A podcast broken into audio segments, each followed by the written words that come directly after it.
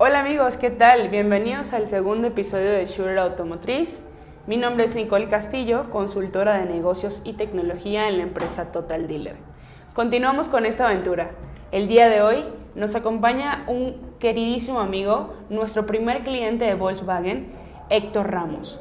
Héctor Ramos es el gerente de sistemas en Grupo Sanela, el quien ha tenido la oportunidad de acompañarnos el día de hoy y le agradecemos por su tiempo. Hola Héctor, ¿cómo estás? Hola Nicole, muy bien, buena tarde. Un gusto estar con ustedes. Gracias por la invitación. Un placer tenerte aquí, gracias a ti por apartar el tiempo para nosotros. Queremos conocerte, queremos saber más de ti. Este, a ver, vamos a empezar con qué haces dentro de esta empresa, eh, a qué te dedicas, cuál es tu cargo. Claro, mira, el puesto que yo desempeño en el grupo Sanela es gerente de sistemas. Nosotros somos un grupo automotriz de la marca SEAT, marca Volkswagen, y recientemente se agregó a la familia la marca Cupra.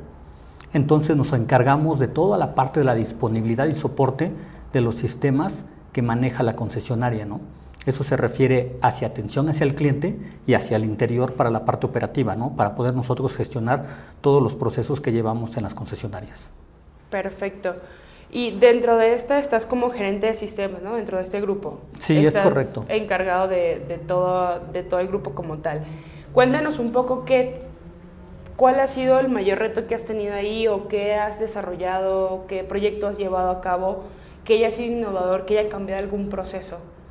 Mira, eh, déjame comentar un poquito más. Eh, nosotros en la parte automotriz, obviamente tenemos un proceso ya definido de, de cierta manera por la marca, ¿no? Okay. Eh, yo entro a este grupo en el 2004, entonces te puedo decir que a través de todos estos años, la realidad es que la parte del TI ha ido evolucionando de manera exponencial.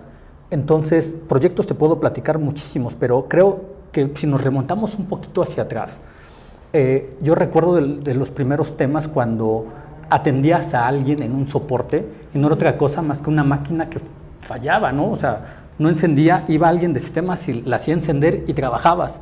Pero hoy ya no sucede eso. Hoy vives con facturación electrónica, vives con consulta de inventarios en línea, vives con tema de compras en línea, ventas en línea, eh, facturación, eh, pedidos, etcétera. Todo lo haces a través de internet, ¿no?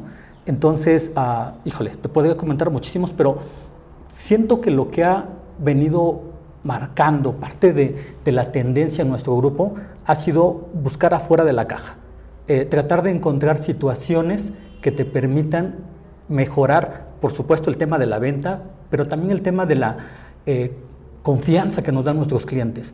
En algún momento nosotros lanzamos una aplicación móvil, por ejemplo, tocando el tema, uh -huh. en la cual tú llevas tu auto a la concesionaria y cuando es un servicio de mantenimiento, descargas tu aplicación móvil y en, el en esta aplicación móvil en tu teléfono recibes un SMS o notificación de que tu auto ha comenzado a ser trabajado. Entonces en tiempo real puedes ver la reparación de tu unidad en línea, ¿no? Y eso nos genera pues bastante confianza con el cliente, porque realmente lo que nosotros le estamos diciendo que, que le vamos a hacer, realmente lo estamos haciendo y el cliente lo puede confirmar. Eso es, por ejemplo, alguno de los proyectos que te puedo decir hoy día que, que siento que han marcado eh, un, una pauta y que ciertamente no modifican como tal un proceso del concesionario, pero sí lo hace más preciso, lo hace más en un tipo, una maquinaria tipo reloj que no puede fallarte nada, ¿no? Tiene muchos riesgos de pronto ese tipo de situaciones porque abres la puerta de tu casa al público en general, pero de eso se trata la confianza, de que finalmente que sepan que cuando llevan un, una unidad a nuestros talleres, le van a hacer lo que nosotros estamos comentando que le vamos a hacer y todo con un respaldo de marca. Sí, además con esto que me comentas, lo que logramos también es darle un mejor viaje al cliente, ¿no? Un customer journey, donde el cliente de verdad pueda ir viendo todo paso a paso y pueda tener información sin tener que llamar como era antes, que todo era mediante una llamada telefónica, o tener que asistir, ¿no? Hasta la concesionaria para saber cuánto le faltaba a su vehículo, si estaba listo o no para poder ir por él. Entonces sí claro. son avances que a fin de cuentas van a ir sumando al proceso, como dices, no lo modifica, pero suma, suma para, para mejor. Sí, es correcto, Nicole. A ver, este, Héctor, también me pregunto, ¿cómo es para ti que lo ves desde la parte de TI, de sistemas, ¿Cómo es para ustedes el día a día en un concesionario? O sea, es muy pesado, es muy tranquilo, hay días más complejos, días más fáciles. Mira, esa, esa pregunta voy a citar a alguien, un amigo, que dice que las concesionarias es el monstruo de las mil cabezas. Y tiene razón. Eh, para los que nos desarrollamos en la parte de TI, en las agencias, y, voy a sumar a lo mejor la parte operativa también administrativa, ¿no? Nosotros te decía, somos un grupo de agencias Volkswagen, SEAT y Cupra. Eh, somos cuatro SEATs, una Cupra y tres agencias Volkswagen. Entonces, eh, en tu día a día tú vas planeando tus proyectos, tu día, tu semana, quizás tu mes, y, tienes ciertos objetivos como tal. Sin embargo, en la parte de TI eh, es, un... Hay, dos, para mí hay dos lados de la moneda. Uno, el operativo y otro, el de gestión. ¿Sale? En el operativo sabes que siempre va a haber un tema que una máquina no enciende, que un internet de pronto llega a fallar, ¿no? este, que hay un nuevo sistema que estás implementando, estás integrando a un nuevo proveedor. Eh, alguien apenas hace unos momentos me comentaba ciertamente que el eslabón más débil de la cadena siempre es el usuario final, para nosotros visto desde la perspectiva de sistemas. ¿Sale? Entonces, ciertamente tú planeas un día, pero siempre suceden N cosas. Al final, nuestra misión por supuesto, en el área de sistemas, primero en nuestro grupo es mantener la disponibilidad de los servicios. Eso tiene que ser prioritario, ¿no? O sea, nosotros no podemos permitirnos que un servidor donde está eh, el acceso a la parte operativa, pues esté caído 10, 15, 20 minutos, una hora, porque finalmente eso representa pérdida de tiempo operativo y pérdida económica, ¿no? Eso es por un lado. Entonces, e, esa parte es siempre, vamos a llamar que siempre está ocupada, siempre está ocupada resolviendo temas, resolviendo temas. Esa es la primera línea de defensa. Después ya tenemos que pensar en la parte de gestión, que es el otro lado de la moneda, ¿no? Donde dices, bueno, hay que ser primero, no, no reactivos, ¿no? sino proactivos en, en, hacer que esto suceda, pero de la, de la menor manera posible. Y resolverlo de la mejor manera posible. Y para eso está la parte de la gestión, ¿no? Donde dices, bueno, qué sucedió en un periodo pasado, en un trimestre, en un semestre, qué tipo de problemas tuvimos, hacia dónde queremos ir para resolver eso. Y eso nos lleva a un tema de una visión estratégica, de inversión, de seguridad, pero por supuesto centrada siempre en el management. Sí, eso es muy importante que justo el que evalúen lo que sucedió antes para evitar que vuelva a pasar es un punto a favor de ustedes, porque justo estás evitando que no vuelva a suceder. O sea, esos son puntos muy importantes que, que pienso que muchas empresas, no solamente automotrices, deben tener en cuenta siempre evaluar esos procesos para no cometer los mismos errores. Ahora que me comentas que hay dos, ¿no? que tienes la parte de gestión, la parte de sistema, y como decimos que es el monstruo de mil cabezas, ¿tú consideras que llevar una concesionaria es un reto? O sea, más que todo en tu puesto de gerente de sistemas que llevas ya un grupo entero, ¿qué tantos retos te has encontrado o, qué ha sido para ti un reto? Mira, eh, por supuesto que es un reto desde, desde mi posición como gerente de sistemas, pero también representa un reto para todos aquellos concesionarios que tienen a una persona de sistemas por sitio, ¿no? Me refiero a que en muchas ocasiones nuestra organización, al ser un poco mayor que las demás, tiene un sistema jerárquico u organizacional diferente a una agencia pequeña y enfrentamos diferentes retos. ¿Sale? Eh, por ejemplo, imagínate una agencia Cupra. ¿no? Una agencia Cupra es una agencia muy pequeña que relativamente puede no significarte un, un tema operativo, un desgaste, una inversión de tiempo de sistemas, porque es pequeña. Pero al final, siendo pequeña, también factura, también tiene DMS, ¿no? También tiene compras de unidades. O sea, tiene los mismos sistemas que una agencia mayor. Entonces, los grandes retos es administrar los recursos de TI. Ese es el reto para que siempre vivimos todo el tiempo. Y cuando me refiero a los recursos de TI, me refiero no solo a la parte de inversiones en equipo de cómputo. Hay cosas que nosotros vemos desde nuestra perspectiva que a veces el inversionista o a veces personas de la marca no lo alcanzan a ver de la misma manera. Eh, te puedo decir que, por ejemplo, el reto es cómo convences a un director para tener un mejor enlace cuando él no lo vive. Él, él interesa a lo mejor que el gerente general o el gerente de ventas tengan el mejor internet, porque a lo mejor pues, la hostes o, o contabilidad pues siempre están en una computadora, en un sistema. Al final tú tienes que convencer que un enlace de internet eh, consistente, un enlace dedicado, un enlace de respaldo de internet, un sistema de redundancia, respaldo de información, todo lo que debes de tener para que este, este reloj camine, debe estar siempre disponible, ¿no? Entonces todo eso son situaciones que están tras bambalinas. Muchas veces eh, el reto, por ejemplo, es cómo cambias la perspectiva de una persona externa o administrativa o operativa, de alguien de sistemas que se la pasa en una computadora todo el tiempo.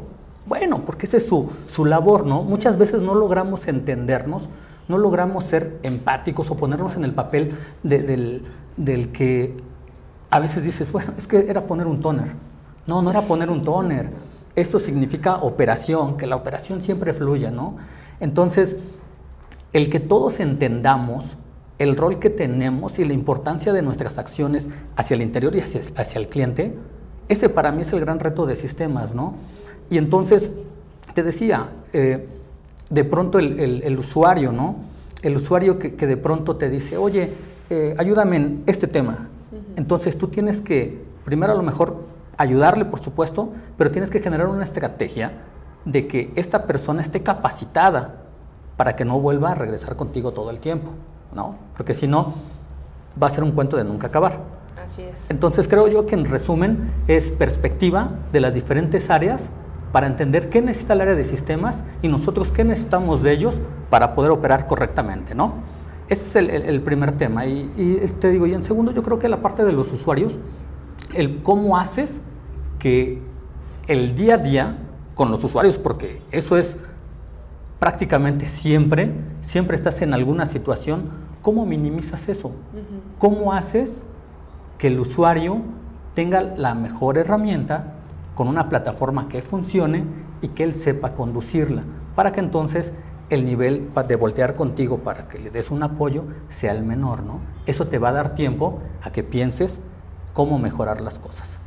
Claro, siempre he dicho que el tiempo es dinero, Reducir procesos o aclarar temas donde ustedes tengan un poco más de tiempo para enfocarse en puntos un poco más necesarios o digamos importantes. Todo es importante, pero tenemos una escala. Así es la vida. Algo es importante, algo es urgente y algo se puede hacer después. Pero ahorita que me platicas todo esto, justo me genera esa, esa curiosidad, el que para nosotros como consultores de negocios nos pasa igual cómo cambiamos la perspectiva de ustedes, los de sistema, para decirle que tenemos una herramienta que puede complementar su proceso, donde puedes este, disminuir tiempos, acortar procesos, eh, vas a necesitar menos personas. Eso, ese reto que tú tienes, lo tengo yo también. O sea, que lo tienen ustedes como cuestionar. Lo tenemos desde diversos puntos, pero sí, es un reto plantearlos ustedes, oye, tengo esto, para esto, para esto. Eh, ha sido un reto también de este lado. Pero yo creo que culturalmente, eh, poniéndome en tus zapatos, culturalmente creo que es un tema de miedo al cambio, resistencia al cambio. Eso sí ¿no? es verdad. Muchas veces estamos acostumbrados a hacer algo de una manera que nos ha dado el resultado. Entonces cuando te dicen, oye, ¿qué crees? Ya no lo vas a hacer de esta manera, ahora lo vas a hacer de esta otra, entonces es ahí cuando comienza el, tema del, problema, ¿no? Eh, pero creo yo que, lo importante ahí, uno es enfatizar el beneficio para mí, y el segundo es, una, es un acompañamiento hasta que se comience a usar de manera adecuada. Los niños pequeños, ¿cómo aprenden a caminar? Los llevas, los llevas, van gateando, los vas llevando, los vas llevando. Empiezan a caminar solitos, se caen y entonces tienen un miedo. Ya no quieren volver a caminar porque tuvieron una caída. Entonces viene esa resistencia al cambio. Yo tengo mi seguridad porque voy gateando y ahí estoy. Claro. Entonces, nuestro deber, creo yo, en la parte de TI es volver a tomarlos, volver a llevarlos y acompañarlos. Y cuando vuelven a caerse, volver a estar ahí. Para que entonces en ese momento ellos puedan entender que lo que se les está dando es mejor caminar que gatear, ¿no? Pero debe haber un acompañamiento hasta que, hasta que suceda. Sí, sí, no, estoy de acuerdo con eso. Yo siempre he dicho que donde hay un sistema nuevo, hay resistencia al cambio porque siempre lo va a haber, quizás no de todos, este, pero siempre va a existir. Estamos en una era tecnológica donde todo se maneja, todo a través de una computadora. Todo lo puedes realizar mediante una computadora, mediante internet, acceso desde un celular, una tablet, una laptop. Ya para muchas cosas no es necesario que asistas a un sitio. Correcto. Entonces, de hecho, en las mismas concesionarias ya manejan asesores móviles donde van a la casa del cliente, hacen la, revisión del vehículo y se lo llevan a la concesionaria, complementan, como tú dices, con esa aplicación eh, donde él va a ver en qué proceso se encuentra, se lo pueden llevar a la casa. O sea, estamos hablando de que él no tendría que salir. Son procesos que se podrían implementar para Sí, o sea, para, para mejorar, ¿no? Para buscar que el cliente tenga una buena experiencia. Y sí, o sea, estamos en una época completamente diferente hace 10 años, pero como tú dices, sí da miedo. ¿Por qué? Porque el trayecto en el que te llevas el vehículo puede pasarle algo. también conocemos que hay clientes que es yo dejé esto aquí o yo dejé esto acá y sabemos que no es así.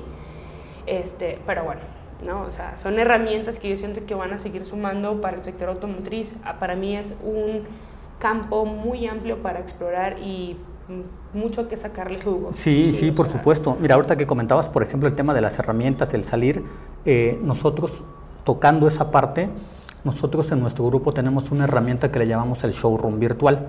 Es una tableta donde tienes todos los modelos de las unidades de Volkswagen y Seat, en la cual tú puedes ver, igual que en la página web, pero con unas ventajas móviles que no tiene la página web, los, las unidades, los colores.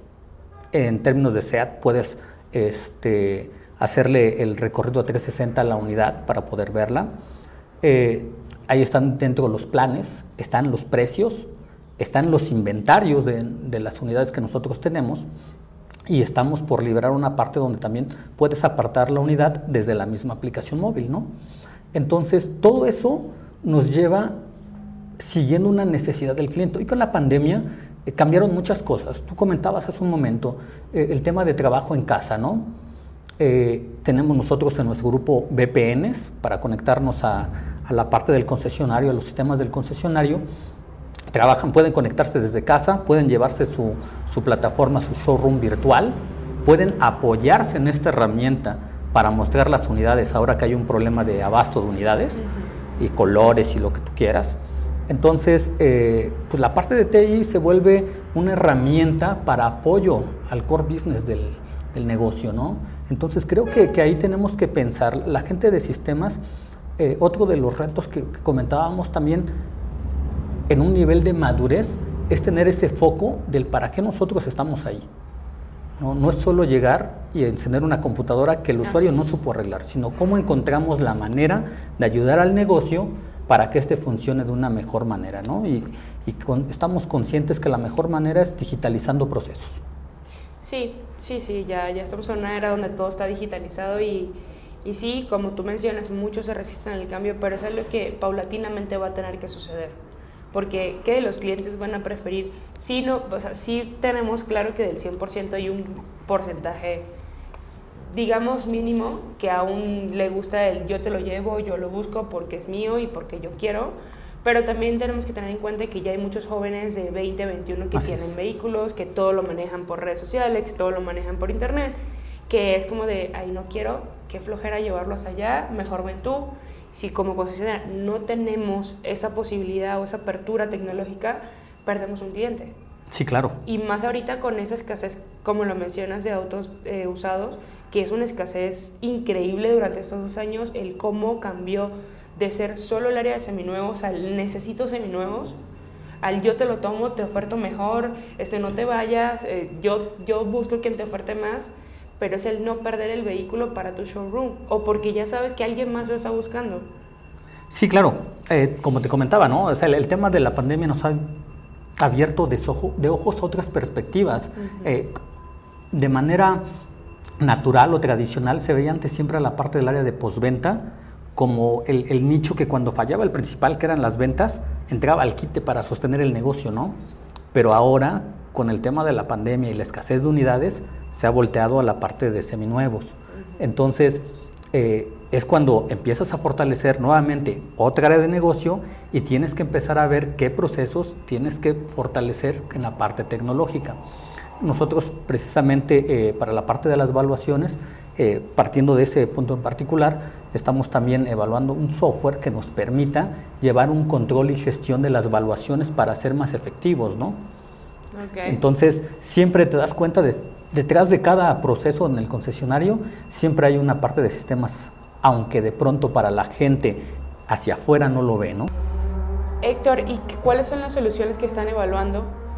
Pues mira, para la de seminuevos estamos pensando en tomar una decisión, pero mientras estamos evaluando dos opciones. Una tú la conoces muy bien, se llama AutoAction, y la otra es un sistema de evaluación de checkmark. Al final del día, lo que nosotros buscamos con ello es poder tener algunos indicadores claves y ser más rápido con el tema de, al tener los datos podemos dar mejores soluciones y mucho más rápidas, ¿no? Desde saber qué eh, ejecutivo está evaluando unidades, quién no, quién está tomando tomas, quién no, cuánto estamos dejando de hacer ese esfuerzo en la parte de recepción por tomar un auto y, y, poder ofrecerles algún auto nuevo nosotros, ¿no? Entonces, este, consideramos, tomando el tema que comentábamos hace ratito, el que nosotros reforcemos un proceso con la parte de TI nos va a dar un mejor resultado. Estamos 100% seguros, únicamente estamos ahí evaluando con quién nos quedamos, ¿no? Pero considero que ambos son excelentes productos. Claro, sí, bueno, como mencionas, conociendo lo que es AutoAction, nosotros, o sea, esa marca como tal lo que busca es darles más información, mayor visibilidad para toma de decisiones, acortar tiempos en temas de evaluación, justamente ya tener todo digitalizado, ya no usar un Excel, este, como tres puntos o tres beneficios básicos, este, complementando eso es tener reportes, tener tú la visibilidad de qué estás tomando, cómo lo estás tomando, una medida promedio, un costo promedio de esas tomas, ¿no? Eso es lo que, lo que yo veo que, que busca, ¿no? Como tal. Pero bueno, sí, o sea, ahorita este es un tema muy interesante, el que ya no, no, hay vehículos usados, el, el, justo entrar como a la parte tecnológica, hacer cambiar o ver, mostrar la perspectiva que tenemos al ver estas mejoras tecnológicas, como mencionas, que ustedes los de TI lo pueden ver y decir, oye, es que te va a ayudar por esto, por esto y por eso, pero ya llegarlo al nivel que es y decir que esa persona decida, pues ya se convierte en un reto. Eh, oye, Héctor, ah, no te pregunté cuando iniciamos, ¿qué estudiaste tú para trabajar como gerente de sistemas dentro de una concesionaria? Mira, yo tengo una ingeniería electrónica. Yo soy ingeniero electrónico, ¿sale? A nivel técnico estudié informática. Okay. ¿sale? Eh, fíjate que cuando yo de pronto les comento eso, siempre tengo el mismo rostro que obtuve en este momento, ¿no? Porque es un rostro de sorpresa. Sí, claro. Eh, algo, algo que para mí siempre ha sido emocionante, que me apasiona es la tecnología. Entonces, cuando yo tengo la oportunidad de entrar al grupo Sanela, algo que, que yo considero importante para quien estudie un área relacionada a TI, no importa si es ingeniero en informática, licenciado en informática, lo que tú me quieras decir. Al final del día, creo que el TI es bastante amplio y nosotros solamente lo segmentamos. Creo que, que debe primero de encantarte, debe de gustarte lo que haces. Porque si no, eh, en, informática, como en, seguramente en algunas otras carreras, tenemos horario de entrada, pero no de salida. ¿Sale? Entonces, imagínate que sales a las 10 de la noche, 2 de la mañana, y no te gusta lo que haces.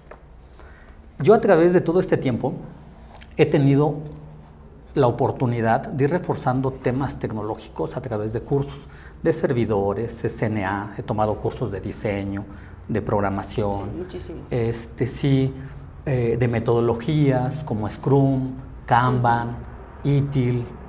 Entonces todo esto pues te ayuda a entender mejor la tecnología y ayudar al negocio con tu experiencia, ¿no? Pero sí, ciertamente soy ingeniero electrónico. Sí, sí, sí me causó sorpresa porque normalmente te dicen, ah, sí, soy ingeniero en sistemas, ¿no? Por eso trabajo en el área de sistemas dentro de una concesionaria. Pero pues también vemos que, que aquí no, no siempre ejercemos lo que estudiamos. Y, pues está bien, como dices, lo importante es que te guste y que tú como persona sigues construyendo tu, tu conocimiento, ¿no? Sí, fíjate, históricamente, históricamente eh, en la Edad Media los apellidos iban en función al tema de, de la actividad de la persona, ¿no? Los alfareros, los este, herreros y demás, alfaro, herrero, ejemplo, ¿no? Y, y esos definían quién eras. Hoy día no, hoy tienes, en pleno siglo XXI tienes la oportunidad de que si eres contador, arquitecto, doctor, lo que tú quieras, puedes ampliar tu campo de visión. Entonces, eh, eso es lo que yo pensaría que al final del día, todas las personas que estamos en la parte profesional, deberíamos de verlo de esa manera. Incluso tengo entendido que, por ejemplo, Mauro, su socio director, este, era programador y tiene una maestría en administración, ¿no? Algo por ahí tengo entendido. Entonces, eh, eso es padre porque finalmente tu campo de acción se va ampliando y tú decides dónde te sientes más cómodo o sientes que puedes dar un mejor resultado, ¿no? Sí, no, yo estoy súper de acuerdo con eso. Yo estudio una cosa, me gusta otra y quiero estudiar otra, entonces yo soy una persona que está muy de acuerdo con eso. Ahorita tocando el tema de los negocios que mencionaste justamente, tú personalmente, si yo quisiera emprender un negocio, digamos, ¿no? quiero montar una empresa, ¿qué tan relevante o importante considera sector que es que yo tenga un área de sistemas, ¿no? o que esa persona tenga un área de sistemas? Mira, eh, depende del negocio, depende del giro, depende del tamaño de la organización, ¿no? Eh, hay muchos emprendedores que de pronto dicen, bueno, vamos a hacer freelance en temas de diseño. No, bueno. Y entonces en temas de diseño dices, ¿qué es lo primero? Primero la materia prima, mi creatividad. Pero ¿qué más necesito? Ah, bueno, necesito este, unas MacBook Pro de última generación y este, necesito tres y software de aquí. Y a lo mejor nada más te consigues a alguien que te instala el software, ¿no? Y, y tu empresa de diseño no está atada 100% a un tema de tecnología en ese sentido. ¿no? Vamos a pensar. Eh, imaginémonos algún otro negocio, no lo sé. Eh, hablamos de diseño, alguna florería, algún tema este, de servicios. Seguramente no vas a depender, no vas a tener la necesidad de tener a una persona de sistemas en sitio. Pero seguramente siempre vas a depender o de un contador o de alguien de sistemas. Esas dos entidades siempre van a estar atrás de un negocio, aunque no estén dentro del negocio. Pero sí se vuelve algo bien importante este, el área de TI. Incluso la florería más pequeña debe llevar un control de ventas, ¿no? Debe llevar un tema de contabilidad o el tema de impuestos. Entonces tienes que voltear a ver, insisto, a un contador y a alguien de sistemas, ¿no?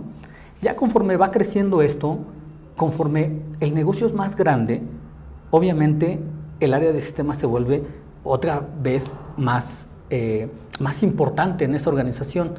Y va a llegar un punto en el que ya no tienes la, ¿cómo decirlo? Ya no tienes, más bien, ya tienes la necesidad de ya no depender de él de manera externa, sino ya ser parte de la organización para ser más rápido. Pero creo yo al final eso siempre va a suceder hoy día. ¿eh? Sí, sí, yo veo que, o sea, yo siento que todas las empresas, sean el rubro que sea, deben tener un área de soporte claro, estamos acostumbrados a ver que, tenemos la ideología del multitask, donde hago esto, esto, esto y esto y esto y esto y soy de TI, de, contador, de contabilidad, administración y ventas y para de contar. Pero yo pienso que sí es muy importante siempre tener un área de soporte en caso de que tengamos un sistema o justo como dices, el básico de no prende mi computadora y ahí tengo todo inventario, sistemas, este, facturas, todo lo que tengo respaldado y necesito que alguien me ayude, ¿no? Porque incluso, digo, eso hablamos de manera operativa, ¿no? De, cómo te mueves en el negocio, pero también hay gente que no necesariamente es de soporte técnico, lo acabas de comentar, pero si tú quieres tener proyección en redes sociales, en tus canales de YouTube, en toda esta parte, no, vas a, tener a lo mejor a una persona de soporte, pero sí una persona con conocimiento de tecnologías de información en edición de, de, video. Por eso decías, es muy amplio, ¿no? Al final, hoy con la convergencia que tenemos en una sociedad más digital, siempre va a haber una entidad con una diferente faceta de TI apoyándote atrás, siempre. Sí, sí, yo siento que es muy necesario. O sea, y ahorita que tocamos el tema igual de los negocios, vámonos un poquito más a la parte automotriz de nuevo. En un taller, ¿no? En un taller, ¿qué tan relevante, importante o necesario es un área de sistemas? En un taller que quiere crecer y ser diferente a los demás, es necesario. ¿Por qué? Siempre hemos dicho que cuando venden un auto durante el periodo de garantía, el auto está en el concesionario, pero cuando pierde su garantía, se va a otros talleres. No necesariamente quiere decir que sea más barato eso, ¿sale? Porque siempre en un concesionario hay herramienta, hay eh, personal certificado, hay un respaldo de la marca, ellos generaron, crearon el auto, ellos saben la mejor manera de resolverlo. Y entonces, cuando pasa ese periodo de garantía, siempre los autos pasan a un taller. Si ese taller patito, el que sea, no mejora sus procesos, sus procedimientos, la capacitación con el personal y la atención al cliente, no tiene manera de competir en un tema de calidad de reparaciones. Pero si está invirtiendo en todo ello y aparte te entrega un orden de servicio, ¿no? Lleva un histórico de tus, de tus reparaciones, este, emplea otro tipo de, herramientas tecnológicas que hacen más rápida la reparación de la unidad y más con más claridad. ¿Y quién sabe qué le hicieron? Por supuesto que quien tiene esa visión y aunque no sea agencia, necesita de una herramienta que le ayude a gestionar esos procesos. Pero solo sí y sí quiere ser diferente a los demás talleres tradicionales. Sí, sí no, y que volvemos a, lo mismo de que para ese tipo de rubros es necesario un sistema. Un sistema para llevar el proceso, para poder ver información, tomar decisiones, eficientarlos, este, ver qué se puede cambiar y qué no, qué mejorar. Lo que, usted, lo que mencionabas al principio de tener una, una solución para ver eh, en qué punto se encontró el vehículo del cliente, me parece que es sumamente importante ya en el 2022 tener esa, ese avance digital, ¿no? Complementando, justo seguimos en el tema de los negocios, hablamos de qué tan importante es eh, el sistema, el área de TI. Cuéntanos un poco qué conoces eh, de cómo influye dentro de un taller o cualquier otra empresa el SAT, ¿no? ¿Qué pinta aquí el SAT? Bueno, mira, el SAT nunca pasa desapercibido para nadie, ¿no? Creo que eh, de, primera instancia, cuando, cuando hablamos del SAT, todo mundo, cuando emprende un negocio o está dentro del negocio, no es de, lo que más quisieras platicar, ¿no? Pero al final del día, eh, quien, tiene una, quien emprende un negocio, quien tiene un negocio, tiene que estar del lado de la, de la derecha, vaya, o sea, no puedes vivir en un tema de, fuera de un marco de civilidad. Al final, eh, el, SAT entiendo que, que, existe porque debe, recolecta recursos de las empresas formalmente establecidas para temas públicos, salud, seguridad, eh, programas sociales, ¿no? Entonces, eh, primero creo que tenemos que estar conscientes que una vez que nosotros, si queremos tener un negocio, lo mejor es estar registrados. Primero, porque tiene, no soy especialista en temas administrativos, pero desde mi perspectiva de TI, cada empresa, hay diferentes eh, tipos de empresa o de diferentes regímenes cuando te das de alta, ¿no? Entonces cada uno tiene sus beneficios, tanto como el que está empezando como el que ya es una organización mayor. Entonces, amén de lo que tú tengas que eh, reportar en tu declaración mensual y anual, ¿no? En temas de ICR, que creo que llega a un tope de 32, 35%. Tienes, sabes, debes estar consciente que tienes que, como empresa también, eh, separar temas de PTU y demás.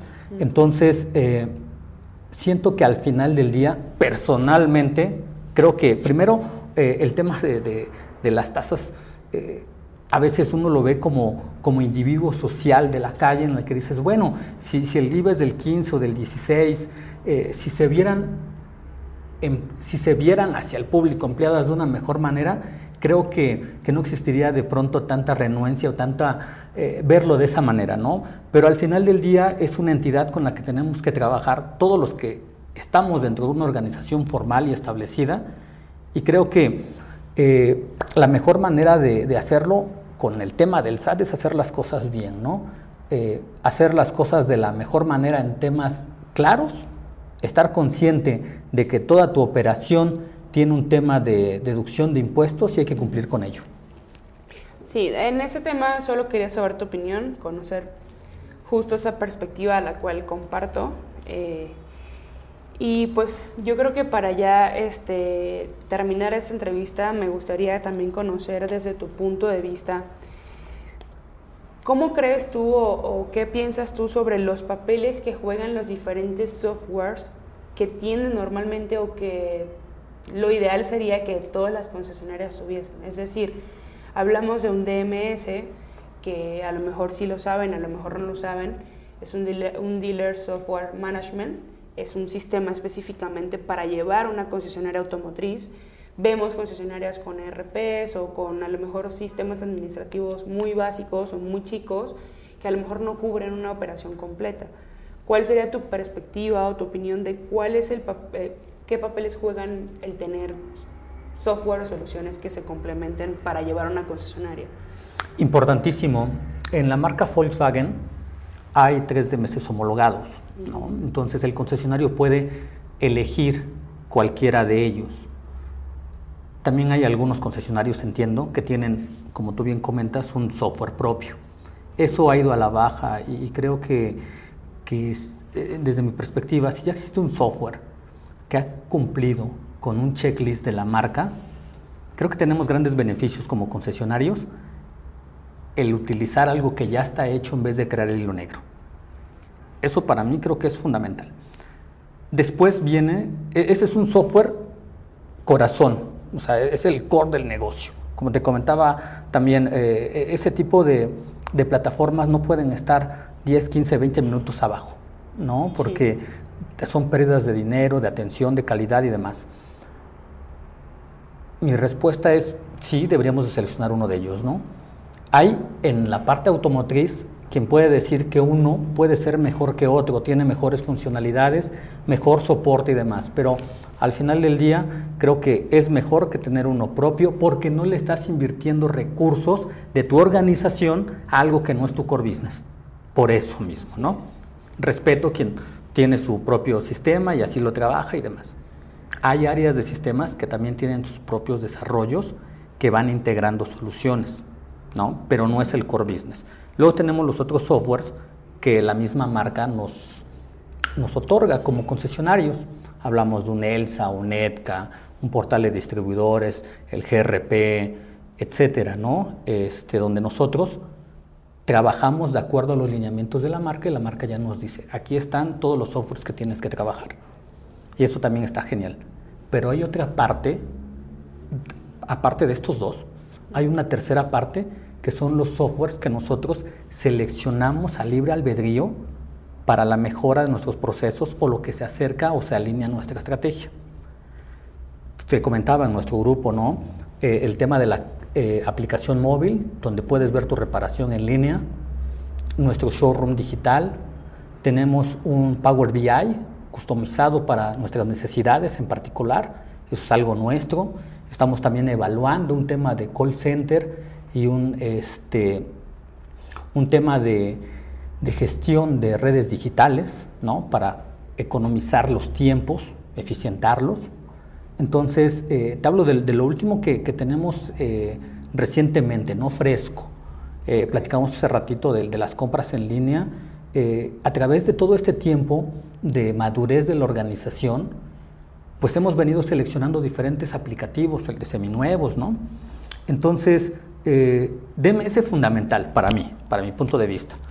El otro software ya te lo da la marca, genial. Tienes que aprender a usarlo, trabajarlo y de ahí vives. Pero los las demás plataformas que te pueden marcar la diferencia entre tu competidor y tú, considero que son esas, esos software, esos pequeños detalles en las que le inviertes y te dan resultados diferentes. ¿no? Platicábamos, eh, platicaba con un amigo y le decía, mira, creo yo que, en una parte, en una competencia, en, un negocio, pues, por supuesto que es importante el capital humano, por supuesto que es importante la estrategia, pero también por supuesto que es importante el TI y debe ir en un orden. No, tu, solución no es tener TI, te traes al mejor ingeniero en TI con doctorados y lo pones ahí, tu negocio no va a ser el mejor, ¿no? Tiene que ser un tema de equipo, ¿no? Eh, en tema de carreras, que entiendo patrocinan a un, este, un piloto.